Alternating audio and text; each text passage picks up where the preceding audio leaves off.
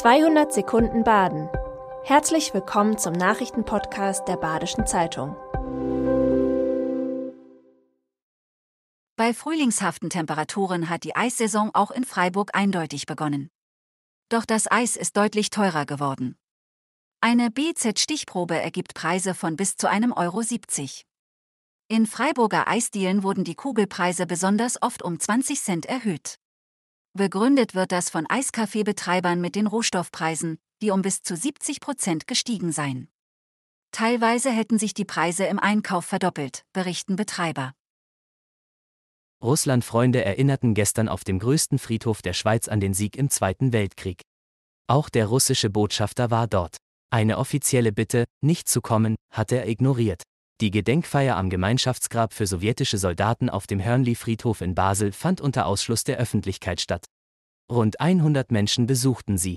Unter ihnen waren auch russische Mitglieder des Motorradclubs Nachtwölfe und mindestens eine Person, die Verschwörungserzählungen des Kremls verbreitete. Zwischenfälle gab es nach Angaben der Polizei keine.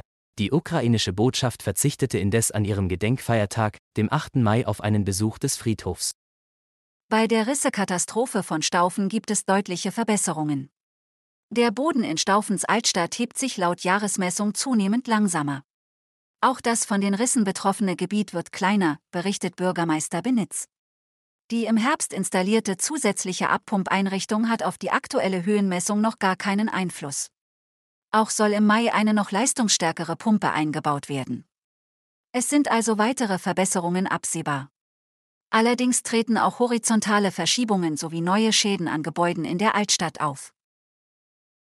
Mit der Vorzugsstraße der Deges soll die Autobahn ab Hauenstein unter der Erde verschwinden. Die Abfahrt zur B34 wird dadurch entschärft. Als Alternative zur Autobahn bleibt die Straße aber erhalten. Auch in Zukunft wird die Strecke Richtung Albbruch und Waldshutingen in Hauenstein durchs Tal führen, allerdings in zwei vierspurigen Tunnels. Sie werden eine Länge von etwa 4 bzw. 5,5 Kilometern haben. Am Beginn der neuen Ausbaustrecke bei Luttingen sind Bauarbeiten nötig, um die aktuell schon bestehende Autobahn zur Tunneleinfahrt hin abzusenken. Bei grünem Licht durch die Politik, also bei gesicherter Finanzierung, könnte der Bau ab 2030 starten. Die genaue Umleitung steht an diesem frühen Punkt noch nicht fest. Ein 82-jähriger Bootseigentümer ist am Dienstagmittag tot unterhalb des Stauwehrs beim Weißweiler Hafen aus dem Rhein geborgen worden. Der Mann wurde seit Montagabend vermisst. Die Polizei schildert, er sei am Abend auf dem vertauten Boot gesehen worden und dann plötzlich verschwunden gewesen. Es wurde angenommen, dass der Mann ins Wasser gefallen sein könnte. Die aufwendige Suche wurde durch die Wetterlage erschwert, die einen starken Wassersog auslöste.